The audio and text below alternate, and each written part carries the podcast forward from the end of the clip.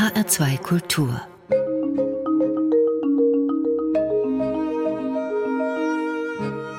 Doppelkopf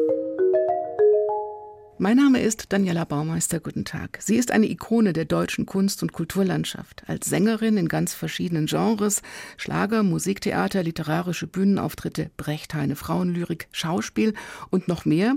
Und sie ist auch immer eine Stimme, die nicht nur singt, sondern sich einmischt ins politische und gesellschaftliche Leben. Ein paar Schlaglichter dieses spannenden Lebens wollen wir hören im Doppelkopf heute in H2 Kultur. Mein Gast ist Katja Epstein und ich freue mich sehr, Frau Epstein, ich auf unser Gespräch. Danke. Sie haben ja. gerade ein Buch rausgebracht, Das ganze Leben ist Begegnung und da findet mhm. sich das Zitat, sie ist eine interessante Mischung aus Berliner Göre und Weltdame. Peter Maffei hat das gesagt. Stimmt das? Also mit der Weltdame habe ich so meine Schwierigkeiten. Berliner Göre, ja, das kriege ich nicht raus. Das soll ja auch nicht. Das ist ja auch eine Prägung ne? durch meine Stadt. Und äh, Weltdame weiß ich nicht. Aber ich meine, wenn er meint, äh, ich komme überall irgendwie zurecht, dann kann er wohl recht haben. Wie sind Sie so geworden? Ich glaube, dass das äh, sehr stark mit unserem Elternhaus zusammenhängt. Also äh, wir waren wie viele Nachkriegsfamilien unterbemittelt, im wahrsten Sinne des Wortes. Vater kam schwer kriegsbeschädigt zurück aus dem Krieg und Mutti ging arbeiten. Aber die beiden waren sehr talentierte Menschen, die ihre Talente selber nicht leben konnten. Also meine Mutter hatte eine angeborene, wunderbare Stimme, also eine Naturstimme. Wenn die den Mund aufmachte und sang, dann klang das, als hätte sie jemand trainiert. Aber das war ja nicht so. Und ihr Gehör und die Stimme, die hat sie mir wirklich vermacht. Mhm. Und deswegen ist mein Urteil auch immer, ein Sänger ist erst einer, wenn der wirklich den Mund aufmachen kann und singt. Ein klingendes Singen, ja, und nicht irgendwie irgendwas äh, gehauchtes oder gemachtes oder was weiß ich. Und, ähm, und mein Vater war in der Lage, mh, witzig, sinnvoll, frei zu reden. Das ist auch ein Talent. Der war mhm. immer äh, in den Verbänden, wo er sich dann ehrenamtlich da betätigt hat, war er, wie soll man sagen, war ja im Vorstand oder überhaupt der Vorstand, weil er eben reden konnte. Ne? Das, ob das im Laubenpieper war oder im Reichsbund für Kriegs- und Zivilbeschädigte oder wie auch immer. Mhm. Sie sind direkt nach Kriegsende geboren, das darf man sagen, was man weder sieht noch hört. Und durch dieses Buch zieht sich auch so ein Motto, das ganze Leben ist Suchen und Finden. Mhm. Haben Ihre Eltern Ihnen das auch mitgegeben und war das auch die Zeit, in der Sie groß geworden sind, wo das einfach wichtig war? Ähm, das ist eine gute Frage ich glaube, das Suchen und Finden war für die Generation der Kriege, die ja zwei Weltkriege mitgemacht haben, nicht so wesentlich, außer dass sie wieder zu einer Normalität finden mussten. Ja, das äh, Suchen und Finden war mehr der nach, nachher kommenden Generation vorbehalten, weil die anders denken konnten und anders, äh, wie soll man sagen, äh, ganz andere Lebensspur äh, vor sich hatten, nämlich keinen Krieg und keine Zerstörung, sondern aus der Zerstörung rauswachsen, was aufbauen. Also die Generation nach dem Krieg hat die beste Zeit mitgemacht. Auch mit der Möglichkeit äh, zu protestieren und, und äh, ihren Willen zu bekunden, ob das politisch oder gesellschaftskritisch oder sonst wo war. Wir konnten ja alles sagen und denken. Ja? Gut, das äh, Denken kann man sowieso nicht verbieten, aber wir wurden durch nichts gebremst, sagen wir mal so. Und meine Eltern haben meiner Schwester und mir etwas eingepflanzt, ohne dass sie das bewusst getan haben, sondern sie haben es uns vorgelebt. Das ist ein Stück Unzerstörbarkeit, ähm, selbst wenn ich scheitere, fühle ich nicht das Scheitern, sondern es geht einfach weiter. Und das ist ein unglaubliches Fund. Also ich würde davon gerne was abgeben, weil wenn ich sehe, wie die Menschen in ihren Familien zerrissen sind und Zerwürfnisse haben und so weiter und Brüder nicht miteinander ihren Geschwistern reden und das ist alles schrecklich. Und das kenne ich überhaupt nicht da ist auch, findet sich auch so ein, ein, ein Satz, den, ein Lebenssatz. Du kannst alles machen, nur nicht lügen. Ja. Das hat mein Vater gemacht. Das war die Losung. und das hat mir das sehr erleichtert, weil ich, ich durfte ihm das einfach sagen. Und dann hat er entschieden, ob es nun so toll war oder nicht. Aber ich bin ja Gott sei Dank nicht gestrauchelt. Ich meine, ich habe schon äh, manchmal die Eltern mit meinem Freiheitsdrang überstrapaziert, weil die hatten ja immer Sorge, kommt sie unter die Räder oder was weiß ich. Äh. Gab es denn Situationen, wo sie die Sorge berechtigt war? Ja, natürlich. Also nicht jetzt, äh, außer dass du Haschkekse mal gegessen hast oder so oder einen Tee, aber äh, sonst war Drogen bei mir eben kein Thema. Also ich war mit anderen Dingen beschäftigt. Ne? Äh, es gab Menschen, die wollten eben diese Räusche ausprobieren und äh, dann die anderen, die sich für was engagiert haben. Und wenn du engagiert bist, ist das eine andere Art Rausch. Kann man das verstehen? Mhm. Ja, dann war man so durchdrungen von dem, was man hoffte erreichen zu können, obwohl man natürlich weiß, dass man kaum was erreicht, aber äh, sich hinzustellen und für was zu stehen, das war dann schon eine wichtige äh, Aktion für mich. Und die Umgebung, wie wichtig war das? Also das Engagieren, darauf kommen wir gleich auch noch mhm. mal. Die Inseln meines Lebens ist ein Kapitel. Mhm. Ist es diese Umgebung, die Sie brauchen? Also ich liebe Hamburg. Ich finde München pittoresk, ja. Äh, und Frankfurt ist vielleicht auch ganz gut, aber da ist ja so viel Geld, das äh, interessiert mich überhaupt nicht. Aber Berlin hat was, ich weiß nicht, das hat die Tragik und die, ja, die Ausstrahlung dieser unserer gemeinsamen Geschichte. Ja? Immer noch? Immer noch. Es ist längst nicht fertig und ich wünsche mir, dass Berlin nie richtig fertig wird und dass die Investoren es nicht dahin bringen, dass äh, es irgendwann nicht mehr bezahlbar ist und so weiter, weil es sehr viel Künstler hingezogen hat, weltweit, aus, aus der ganzen Welt sind sie dahin gegangen, weil, weil dieses Flair und, und auch natürlich die Bezahlbarkeit, Wedding und so weiter, da konnte man ganze Fabriketagen für Künstler mieten zu bezahlbaren Mieten ja, und, und so weiter, dass das nicht eintritt, dass die Investoren uns nicht alles versauen. Sind die nicht schon so weit, dass alles versaut ist? Nee, noch nicht. Hm. Sie nennen Berlin eine unfertige Zuhausestadt. Ja, ja, und das liebe ich. Mhm. Da hat man immer das Gefühl, da baut sich noch was, da entwickelt sich was und auch möglicherweise nicht das, was Mainstream-mäßig läuft, also äh, so wie es überall ist, damit alle Städte austauschbar sind, sondern diese Besonderheit. Das ist ein, ein Charisma, was Berlin durch seine Historie hat. Das ist dann die, die brodelnde Großstadt und dann haben Sie ein Haus auf Amrum. Ganz mhm. einsam?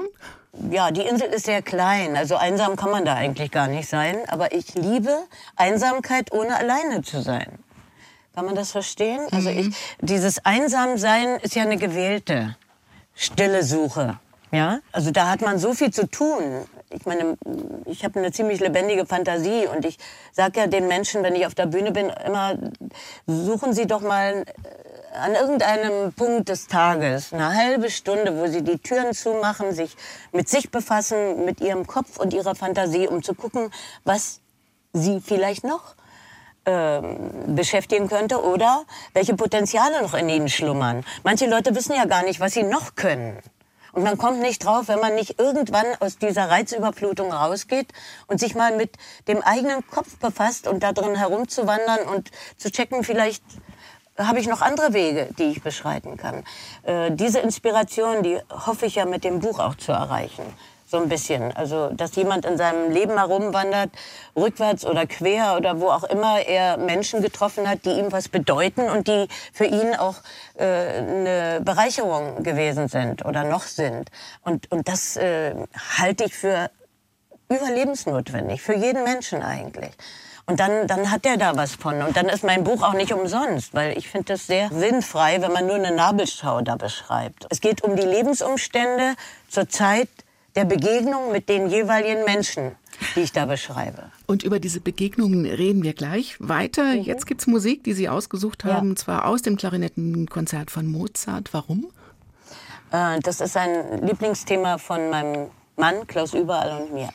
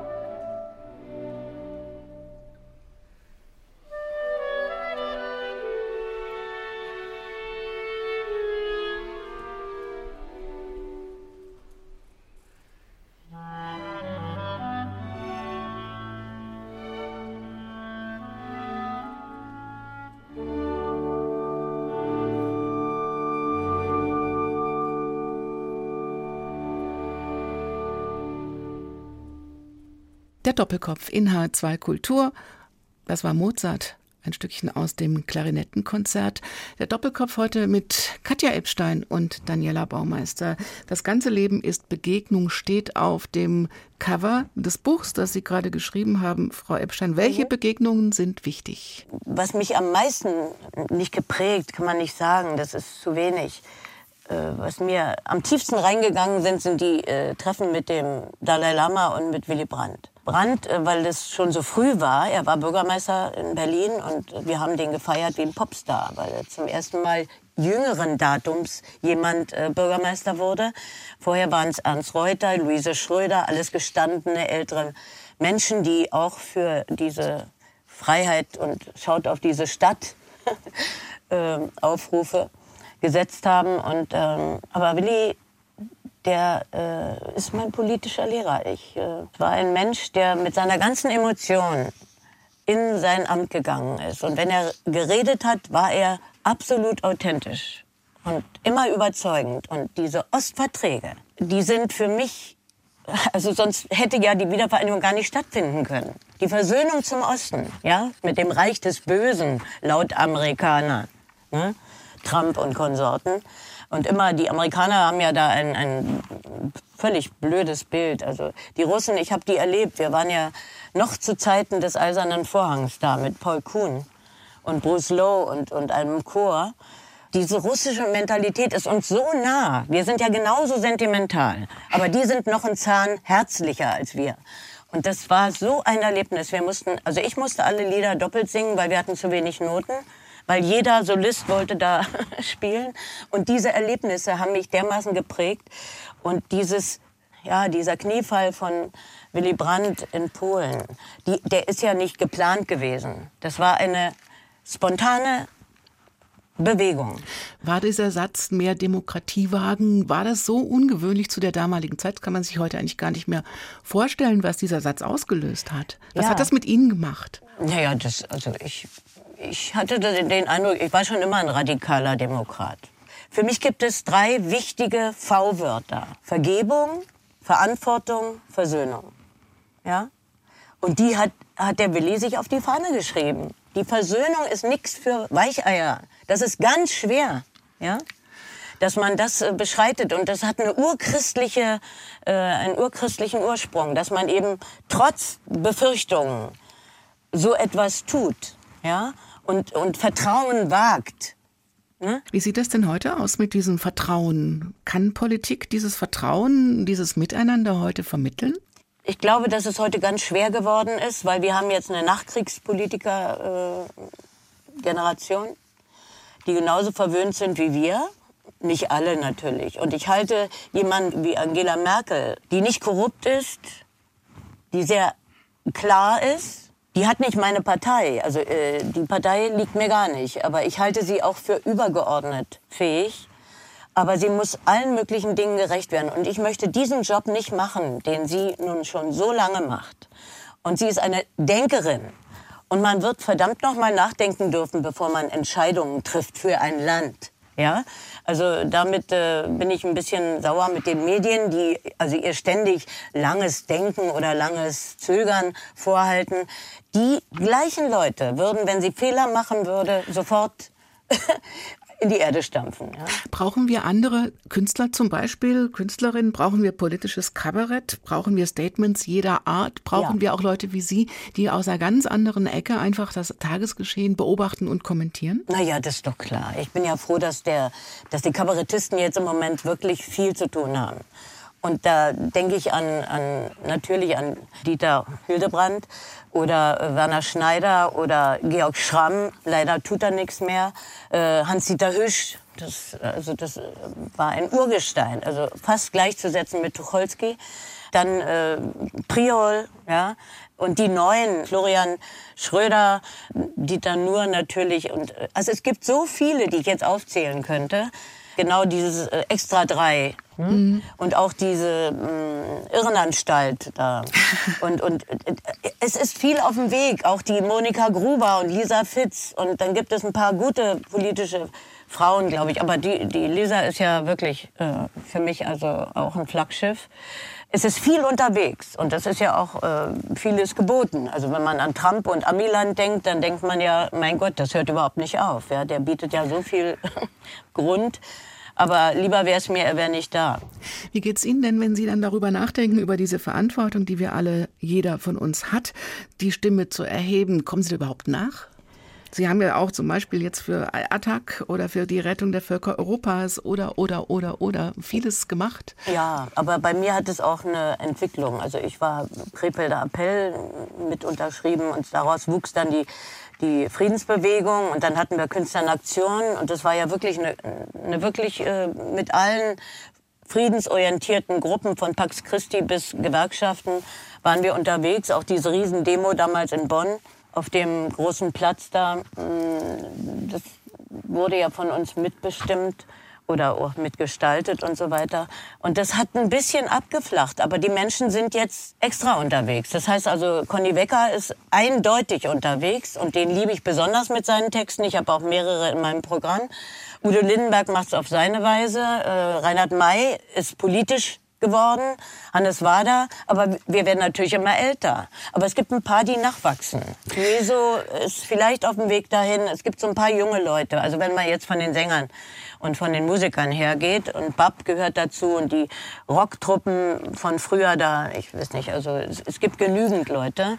Ich hoffe, dass die Kinder, die jetzt für ihre Zukunft auf die Straße gehen, dass das nachhaltig bleibt, auch durch Corona nicht abstirbt. Also man kann nur beten, dass das weitergeht, ja, dass die für ihre Zukunft und ihre äh, Überlebenschancen weiter auf die Straße gehen. Also die müsste man alle klonen. Also ich bin immer mal dabei und, und der Harald Lesch, es gibt auch Wissenschaftler, die auch so sind, die, die sagen, mein Gott, man muss da helfen, dass das nicht abstirbt, ja. Was haben Sie für ein Gefühl im Moment, wenn Sie so auf unsere, auf unsere Gesellschaft schauen und dann auf die Welt schauen, auch jetzt gerade in Corona-Zeit? Es ist äh, nicht ganz leicht, was jetzt hier gerade läuft. Mit den Einschränkungen und so weiter, nachdem das eine Weile ganz gut gegangen ist im ersten äh, Lockdown, ist natürlich jetzt eine gewisse Müdigkeit eingekehrt und, und die Leute denken, ach, irgendwie ist es wie eine Grippeepidemie, irgendwie kommen wir da schon durch und sie können sich nicht mehr ganz so zusammenreißen. Es ist natürlich auch ein, ein ganz gravierendes Thema, wenn du deine alten Menschen nicht äh, besuchen darfst oder so. Diese Vereinsamung, die da einkehrt, weil die, die Leute merken es ja besonders, weil sie nur leben, um besucht zu werden, damit die Menschen kommen, ihre lieben Leute, auf die sie warten. Die, die, die warten ja quasi auf den Tod in diesen äh, Einrichtungen. Und, und, äh, und wenn da niemand kommt, das ist äh, furchtbar. Die vermissen jede Sekunde und jede, jede Minute ihre Leute. Was macht das mit Ihnen, wenn Sie darüber nachdenken, wenn Sie das sehen, wenn Sie auch darüber sprechen? Das, äh, das tut mir weh. Ja, das, das berührt mich halt. Und dann ist die, die äh, Belastung natürlich für die Pflegekräfte doppelt und dreifach, weil die versuchen das dann zu überbrücken. Und dafür werden sie wirklich grottenmäßig bezahlt. Ich hoffe, dass das wirklich jetzt durchgesetzt wird, dass nicht nur Beifall von überall geklatscht wird. Das kann man ja, ist ja beliebig, ne? Es ist so viel zu tun im Moment. Konsequenz hat einen Namen und im Herzen gewaltfrei bleiben kann man in Ihrem Buch auch lesen. Mhm. Also man braucht eine gewisse Einstellung, um auch zu protestieren. Ja, das heißt, den Mund muss man aufmachen, aber eben gewaltfrei. Ja, und wenn man gewaltmäßig, und ich habe das ja nun mehrmals erlebt, dass mir liebe Leute durch Diffamierung und, und durch gewisse Durchdreher im Hirn, anders kann man es ja nicht beschreiben, wenn man an Benno Ohnesorg denkt oder auch an, an äh, Dutschke, dass die zu Tode kommen, nur weil, weil irgendwelche Idioten sich da vergreifen. Und das äh, kann ich bis heute nicht verarbeiten. Ein bisschen möchte ich darüber gleich noch mit Ihnen sprechen. Es ist lang her und das besingt jetzt auch Hannes Wader. Sie haben sich das ausgesucht. Mhm. Hannes Wader, haben Sie auch eine enge Beziehung, oder? Ja, wir haben uns sehr früh kennengelernt, bevor ich überhaupt den Job gemacht habe. Also äh, ich wollte ja mehr Bildhauern und malen, also und dann wurde ich in diese Richtung geschoben. Und jetzt traue ich mich nicht mehr, irgendwas richtig zu machen, weil ich kein Sonntagsmaler bin, sondern wenn ich malen ist anstrengend, wenn man sich da rein verbeißt, aber wunderbar. Und dann kommt auch was von der Leinwand runter, sonst ist es ja beliebig. Dass es lang, lang her ist, besingt jetzt Hannes Wader hier in H2 Kultur. Es ist schon viele Jahre her, dass wir zusammenkamen. Wir nahmen voneinander viel. Doch haben wir uns nie verbraucht. Und jede Ungerechtigkeit und jede Kränkung zahltest du mir noch mit gleicher Münze heim. Und das war gut so, denn du weißt, in deiner Schuld zu sein, würde ich dir nie verzeihen.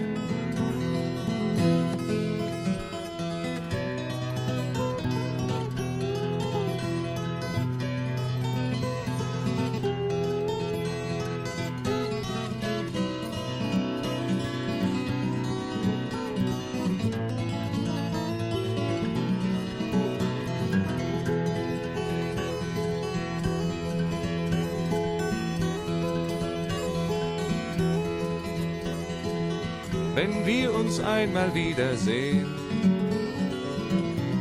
Wenn du nach vielen Jahren erst ein Gesicht bekommen hast, ich meins noch nicht verloren hab, dann haben wir vielleicht gelernt, wie man sich weniger bekämpft und sich dafür mehr Hilfe gibt. Denn wie ich dich vernichten kann, das weiß ich viel zu lange schon nur habe ich nichts davon.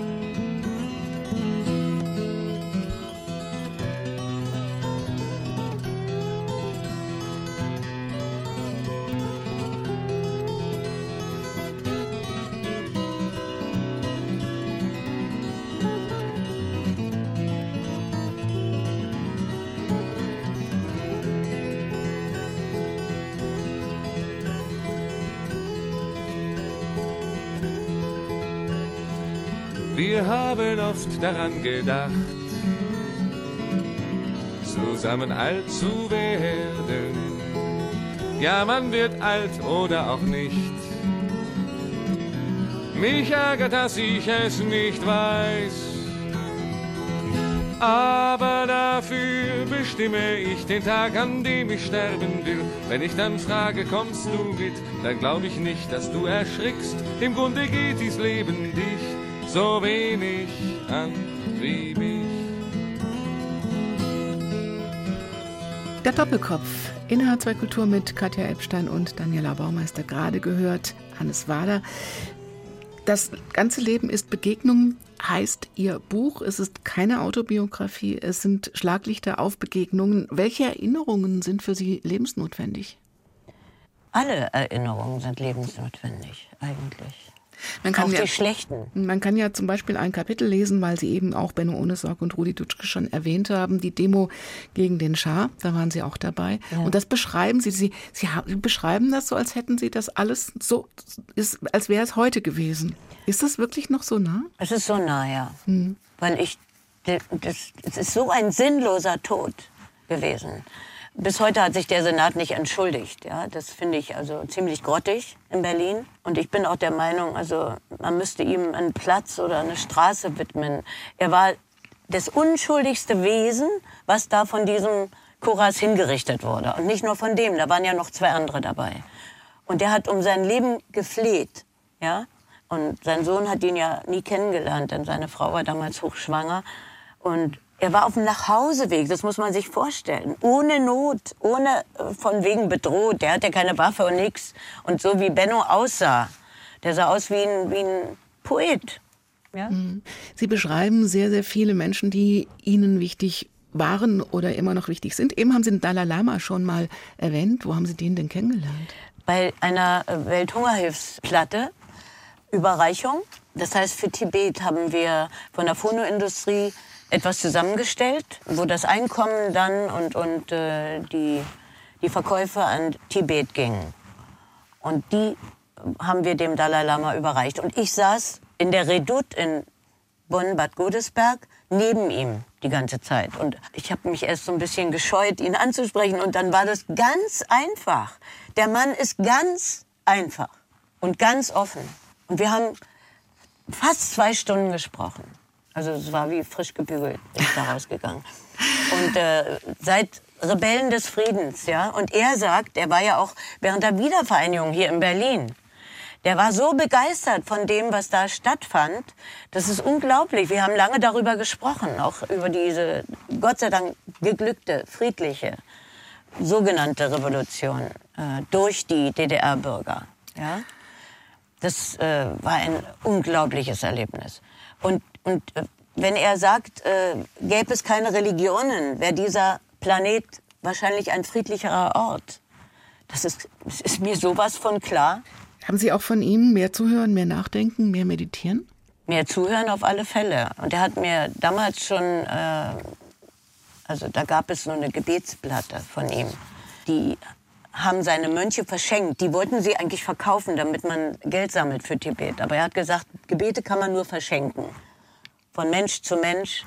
Äh, wer immer diese äh, CD kriegt, oder, oder damals waren es ja Platten, der, ähm, der muss sie weiter verschenken. Und den habe ich jetzt immer bei mir. Das ist ein unglaublich schönes Gebet von ihm. Und die, er hat eine unglaublich tiefe Stimme und diese Schwingungen, also ich kann es überhaupt nicht beschreiben. In Ihrem Buch taucht auch Hildegard von Bingen auf, zum Beispiel, oder eine Ordensschwester namens Cecilia oder der heilige Franziskus. Mhm. Sie haben es ja doch ein bisschen dann mit den, mit den Heiligen oder mit den ja, religiösen aber das Menschen. Waren ja Kämpfer. ja, das ist, ich habe mir die schon richtig ausgesucht. Mhm. Instinktiv. Der Assisi ist ja der erste Aussteiger, wenn du so willst. Der ist ja komplett ausgestiegen aus einem wohlbestallten Leben. Ja? Mhm. Und hat sich dermaßen äh, bekehrt und, und eine Kehrtwende, auch weg vom Klerus. Also er wollte von niemand domestiziert sein. Ja, er hat eine Freiheit gesucht unter diesem Himmel mit allen Tieren, alle, allen Geschöpfen, allen Pflanzen und so. Jedes Blatt und jeder Käfer ist genauso wichtig wie wir. Wir sind nur Bestandteil der Natur.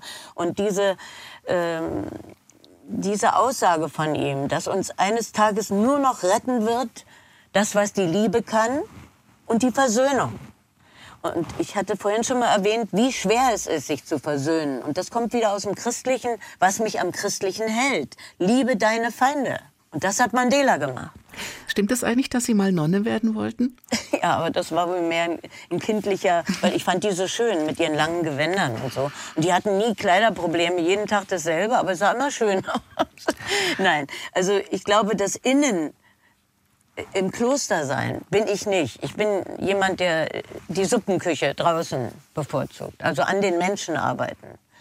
Ich habe ja ein, ein, Stück gespielt, das heißt Sister Class. Da co coache ich mein Publikum sozusagen in Sachen Lebensfragen und erzähle denen mein, anhand meines Lebenslaufs, wie man durchkommt durch seine Schwierigkeiten, ja, die ich auch selber hatte. Und äh, ja, und da erzähle ich das alles. Haben Sie das auch in dem Unterhaltungszirkus gelernt? Nee, das hat damit nichts zu tun. Der Unterhaltungszirkus, äh, den besetze ich ja nicht richtig. Mhm. Ich kann zwar gut, äh, sagen wir mal so, ich kann die Menschen schon entertainen, aber ich muss immer ein bisschen Geschichten erzählen oder ein bisschen mehr drin haben als nur Belletristik. Deswegen habe ich auch den Heinrich Heine mir sehr früh schon ausgesucht mit zwölf Jahren, weil der immer zwischen allen Stühlen saß und sich von der Schmonzette bis zum Drama geäußert hat. Ja? Und äh, er konnte trivial, er konnte äh, tiefsinnig, er konnte äh, komisch bis zum Gelächterausbruch und äh, auch natürlich gesellschaftskritisch in erster Linie hat sich ja immer in die Nesseln gesetzt. Der ist mir sehr verwandt. Oder ich ihm. Oder ich fühle mich ihm verwandt, besser gesagt. Was sagen Sie denn, wenn Leute sagen, ach, das ist die, die, die hat halt Schlager gesungen und den Heine gar nicht kennen? Ja, aber das ist ähm, heute nicht mehr so oft, weil mhm. ich habe ein Publikum, was ins Theater geht, schon seit 1980, wenn man so will. Denn die Popmusik war ja nur relativ kurz. Also mhm. sagen wir mal vier Jahre populäre Musik und dann gab es schon den Heine. Aber damit wurden Sie auch bekannt ja, und klar, populär. Durch ne? Euro, ja, durch die mhm. Eurovision. Ja. Aber mh, mm, wie mein Produzent damals sagte, Siegfried Loch, ähm, wir machen kein, keine Musik für Polka-Ohren und das war es ja auch nicht. Also Wunder hätte sich nie so recycelt. Ich habe ja nichts gemacht mit dem Lied. Ich habe das nicht wieder aufgewärmt hunderttausend Mal, sondern das hat sich selbst erhalten. Das ist einfach ein guter Song. Es ist anspruchsvoll, der Text. Wunder gibt es immer wieder. Naja, sagen wir mal, die gesamte die Liedstruktur ist, mhm. äh, hat ein anderes äh, Effet. Ja? Alleine die Blue Note im Vers und so weiter. Gut, das sagt den Leuten nichts, aber die nehmen das einfach wahr. Und das ist ja nicht mein Verdienst, sondern das des Komponisten. Ich bin ja nur der Transmitter. Hat denn Unterhaltung auch was mit Haltung zu tun? Für mich ja. Ich, äh, Haltung ohne, also Unterhaltung ohne Haltung kann ich nicht. Will ich auch nicht. Das ist, ist finde ich, mir zu eindimensional. Äh, man braucht doch ein Spektrum für Emotionen. Und da ist alles mit drin, was Menschen betrifft. Das ist für mich eine Art Kommunikation. Ich, ich bin auch am liebsten live auf der Bühne. Viel lieber als im Fernsehen. Also Funk habe ich sehr gern. Ich höre ja von morgens bis abends auch Radio. Diese Eindimensionalität äh, von, von Fernsehdarstellung, die immer nur oben hin kratzen, das ist mir nicht, ist nicht meins. Noch ein letzter Satz zu Wunder. Hoffen Sie auf Wunder? Brauchen wir Wunder? Sind Wunder manchmal auch ganz wunderbar? Ich denke Phänomene, ich sage dazu Phänomene, existieren, die, die passieren einfach.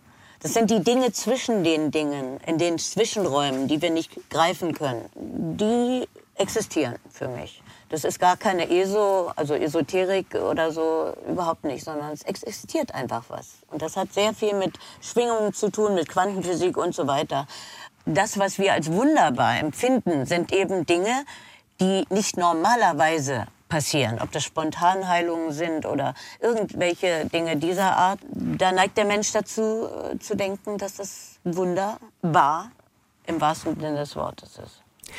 Sie wünschen sich Musik von einem, der auch mit viel Haltung durchs Leben und durchs Pop-Business geht, nämlich von Bruce Springsteen, der schon wieder ein neues Album gemacht hat. Was finden Sie so klasse an dem Typen? Der ist sowas von authentisch.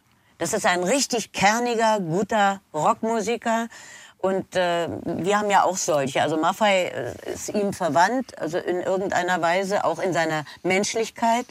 Und Udo Lindenberg auch. Und Grönemeyer. Also wir haben so ein paar Größen, die denen das Wasser reichen können. Aber der ist eben in diesem Amerika geboren, das ich noch bewundert habe.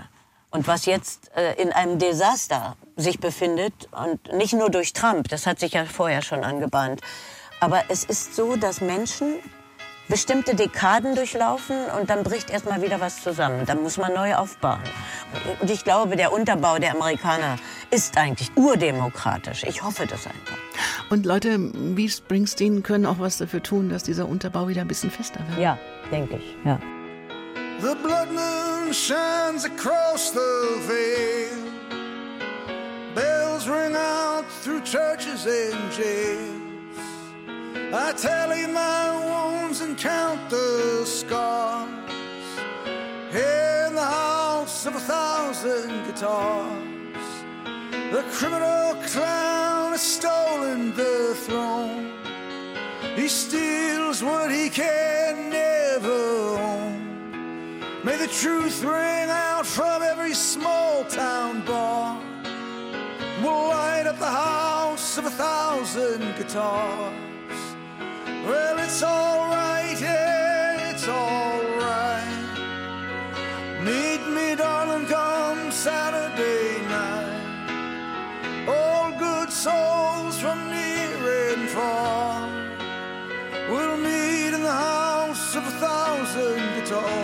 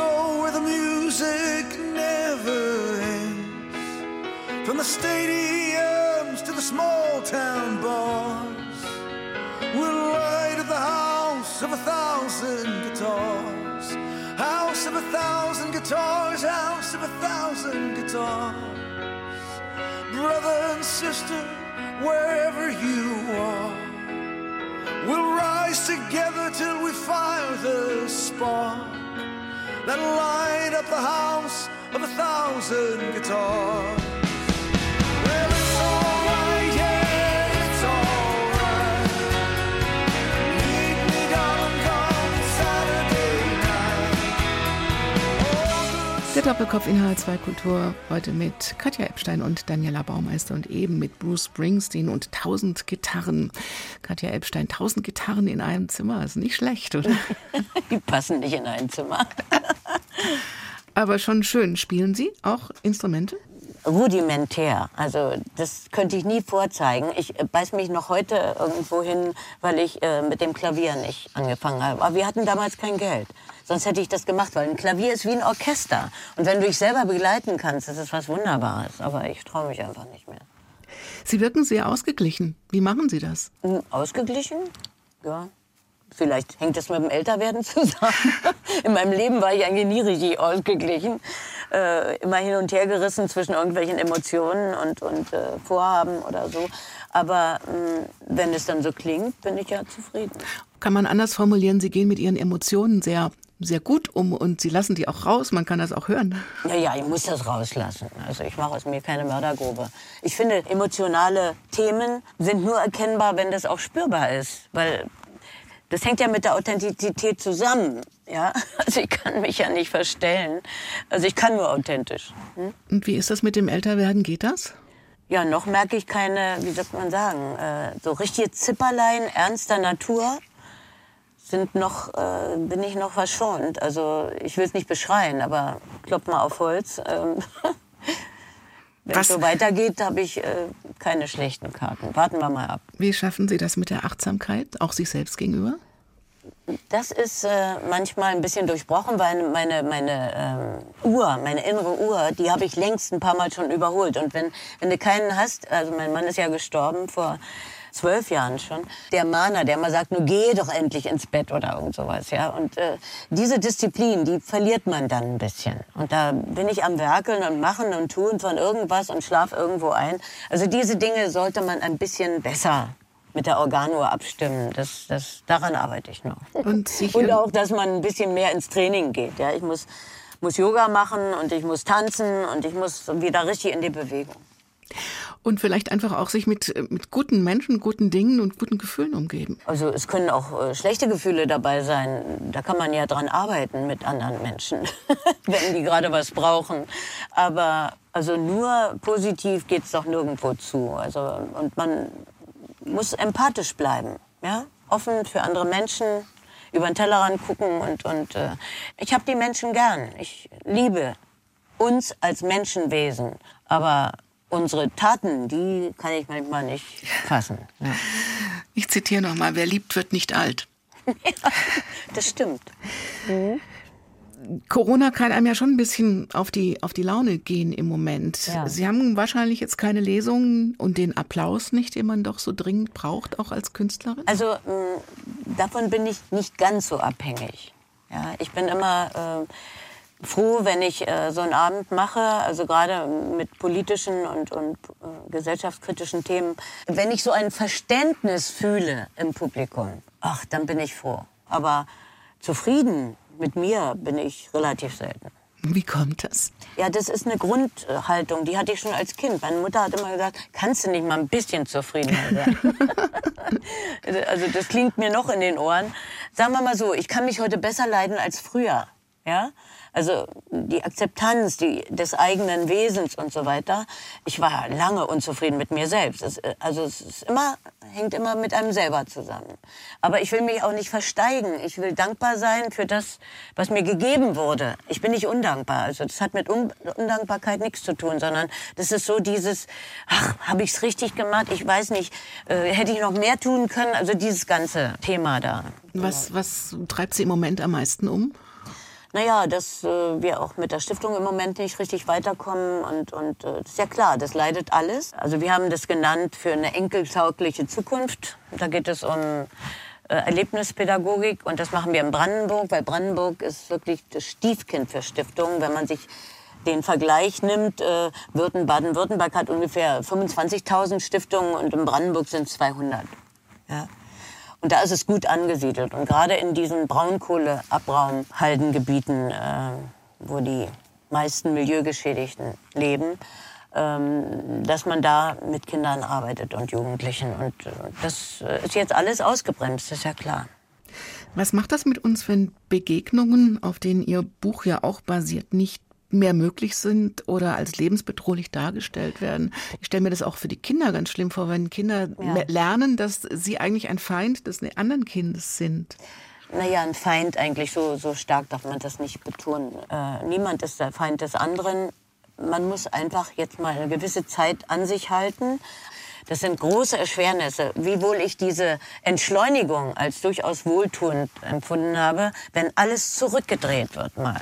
Dieses höher, schneller, weiter. Das ist, hat psychologisch betrachtet einen großen Nennwert. Nur, dass dabei Menschen sterben, ist natürlich überhaupt nicht schön. Äh, das ist äh, grotesk. Äh, allein, dass man dann so eine Empfindung fühlen kann. Jetzt geht mal alles ein bisschen langsamer. Wir haben Zeit nach innen zu gehen.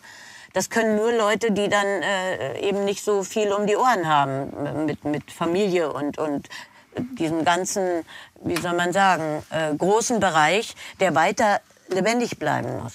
Und wie machen Sie es jetzt selbst für sich, also mit dem lebendig bleiben und dem ja heiter bleiben auch? Na sagen wir mal so, ich bin ja jetzt fürs Buch unterwegs und äh, ich gehe nicht gerade in die gravierenden Gebiete, also Frankfurt oder so, das haben wir dann weggelassen.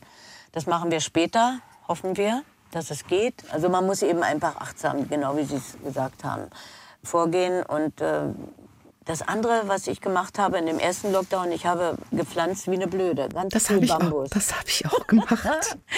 Äh, und zwar mit diesem äh, Empfinden, da wächst Neues. Ja? Mhm. Äh, und, und das ist ganz toll. Das ist so ein Trost. Und es wurde auch etwas bunter, etwas ja, farbiger. Mit, ja, mit lebendigen Pflanzen mhm. umzugehen. Ja? Das hat, äh, hat was Aufbauendes.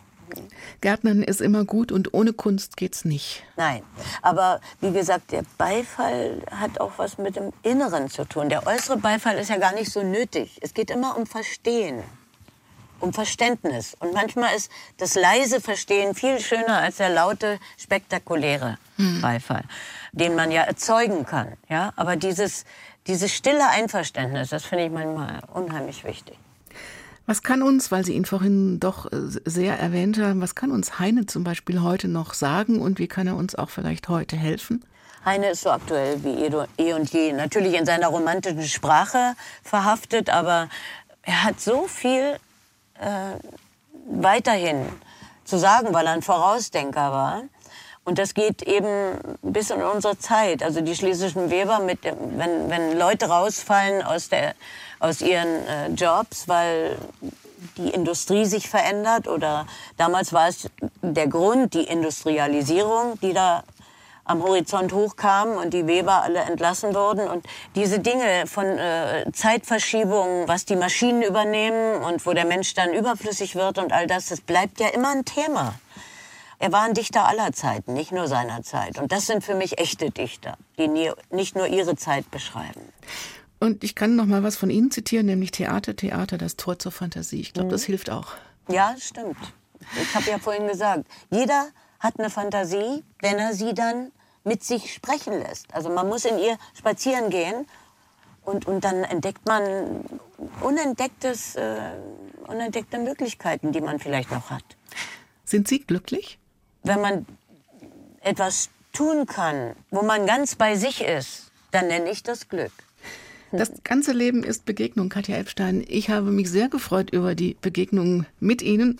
Vielen herzlichen Dank für dieses Gespräch im Doppelkopf in H2 Kultur. Zum Schluss hören wir Sie noch.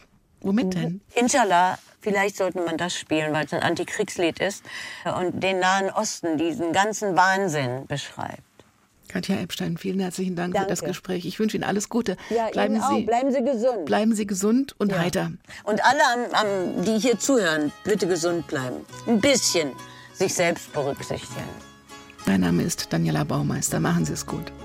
Wie lange schon war das mein Traum, die Reise in den Orient, das Morgenland, nur sah ich kaum, dass man aus Märchenbüchern kennt. Als ich aus Sand und Felsgestein erblühen sah Jerusalem, schien in der Luft Musik zu sein, ein fernes, leises Requiem.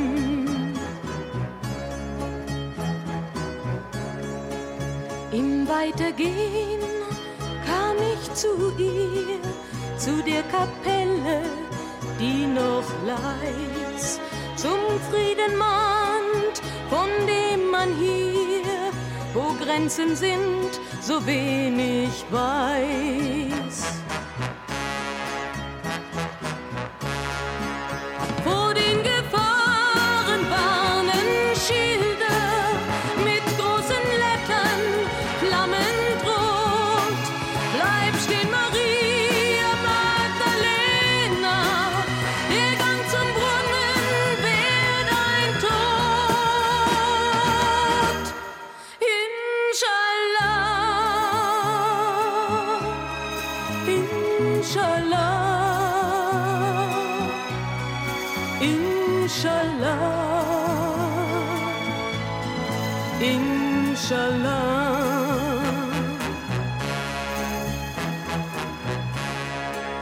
Der Ölbaum weint, weil er zu gern den Schatten denen gäb, die nun da drüben nur und doch so fern im Feindesland für immer ruhen.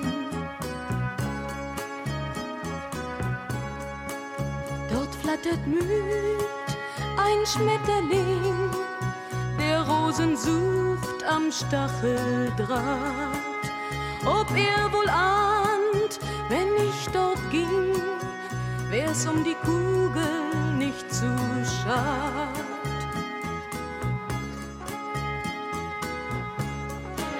Du Gott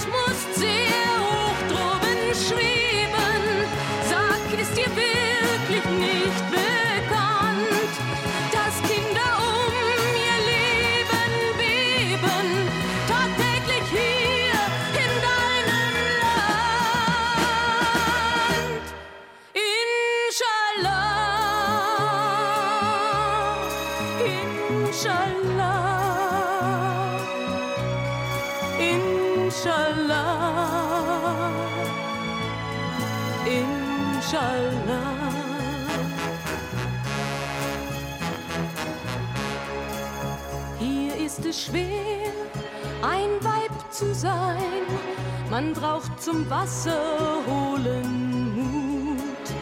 Dort an dem Weg ist jeder Stein, auf den man tritt, bezahlt mit Blut.